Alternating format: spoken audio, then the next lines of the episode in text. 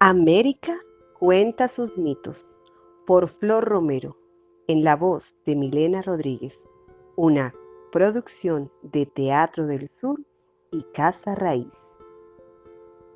La hormiguita mata. Esta es la historia de la hormiguita que quería ser grande, la hormiguita mata, que moraba en las selvas del Amazonas.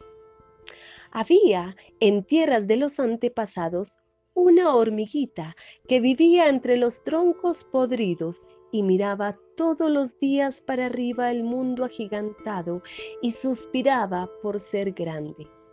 Era tan pequeña, tan pequeña, que se puso a llorar desconsolada y le pidió a su mamá, Quiero ser grande, quiero crecer, quiero levantar aunque sea una pulgada del suelo para no tener que dar más volantines por este mundo, arrastrando siempre arrastras del suelo mi carga de hojas, de pétalos de flores, de pedazos de carne. No me gusta respirar todo el día el polvo que alborotan los pies de los grandes. Por las noches se hincaba de rodillas implorando. He de ser grande, así será, así tiene que ser. La madre la consolaba. No hay que perder las esperanzas. Quizá un día crezcas y te leves por los aires y sobresalgas más que todos y dejes de confundirte con la hojarasca que pisotean las bestias de la selva acertó a pasar por allí una libélula con aires de superioridad, moviendo ágilmente sus alas de seda, pretenciosa con su poder de sobrevolar montes, de remontarse husmeándolo todo, enterándose de los secretos de la jungla. Segura, revoloteaba, hacía cabriolas, planeaba, jugueteaba libremente.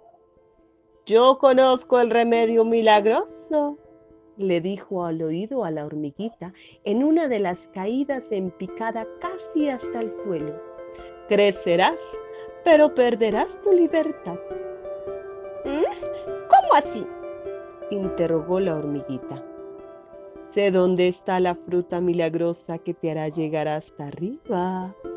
Te remontará el espacio, pero tendrás todo eso a cambio de tu libertad porque tendrás que vivir fija. Los gigantes no mueren, le respondió. Una vez que llegue hasta allá arriba, nadie me podrá detener. La libélula continuó explicando. Es una pepa engrandecedora del siglo de los milagros que te pondrá a mirar desde arriba, pero te atará te repito que todo será a cambio de tu libertad. Y en un revoloteo le mostró el bejuco del gigantismo. La hormiguita, que había nacido en el mundo de las proporciones desproporcionadas, el mundo amazónico de sus antepasados, se quedó pensativa. Estaba cansada de ver a los cocodrilos haciendo siestas eternas a orillas del río monstruo en las tardes húmedas y calurosas. Los espiaba de noche, reteniendo los ojos de brasa de los saurios. Había dilapidado muchos soles recorriendo una corola de victoria regia y agonizaba de cansancio, midiendo a zancadas las hojas de la flor gigante en donde dormían siestas los jaguares. Muchas fatigas quedaron cristalizadas en su afán de treparse a las copas de los árboles empinados, apeñuscados, celosos guardianes de sus predios para no dejar siquiera un rayo de sol por entre el follaje meditó largo para comprender un no rotundo a los embelecos de la libélula. Mm, recuerdo haberle oído decir a la reina del hormiguero que esa es la fruta malvada del bejuco de agua que da tanta felicidad después de la florescencia, pero que trae tantas desgracias.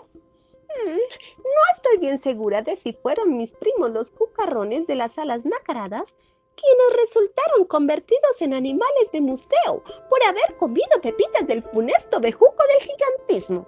Ajá, rezongó la libélula paseándole veloz. Pero crecerás, insistió la libélula. Y miraré a todos por encima. Naturalmente, el mundo estará a tus pies. Y la hormiguita mata sucumbió al embeleco, comió las pepitas del bejuco de corazón de agua, cuyas semillas permanecieron por días y días en su barriguita. Apeló a los jugos de diferentes frutas y chupó la linfa de las flores silvestres Escapó de milagro de las flores carnívoras que por poco la atrapan en la búsqueda desesperada del licor que le sirviera de laxante para expulsar las malditas semillas que se estaban quedando ancladas en su cuerpo, amañadas en terreno propicio. Todo resultó inútil. Nada se movía. La sentía como piedritas en su estómago poco a poco le inflaron la barriga y empezaron a gestarse dentro de su cuerpo. Brotaron raíces blancas entre sus intestinos. Las puntas de las hojas tiernas se abrieron paso a lancetazos en su interior hasta que perforaron las membranas y afloraron a la luz. En la agonía lenta, la hormiguita se sintió transportada a otro reino al vegetal. Vagó noches y días como animal planta, hasta que una noche cayó rendida sobre un tronco. En los mareos de la transformación se alcanzó a ver colgando de un árbol gigantesco, mecida por el viento, convertida en festón, mirando todo desde arriba, pero sin poder trasladarse a otro sitio había perdido la capacidad de trasegar. El bejuco de la continuidad de su naturaleza la había hecho crecer de verdad, columbrada el mundo desde las alturas, pero también era cierto que la había condenado a vivir fija, anclada, con su libertad recortada. La hormiguita mata se volvió entonces abanicando la selva ya era planta. De su estado animal solo restaba un cascarón tirado sobre un tronco.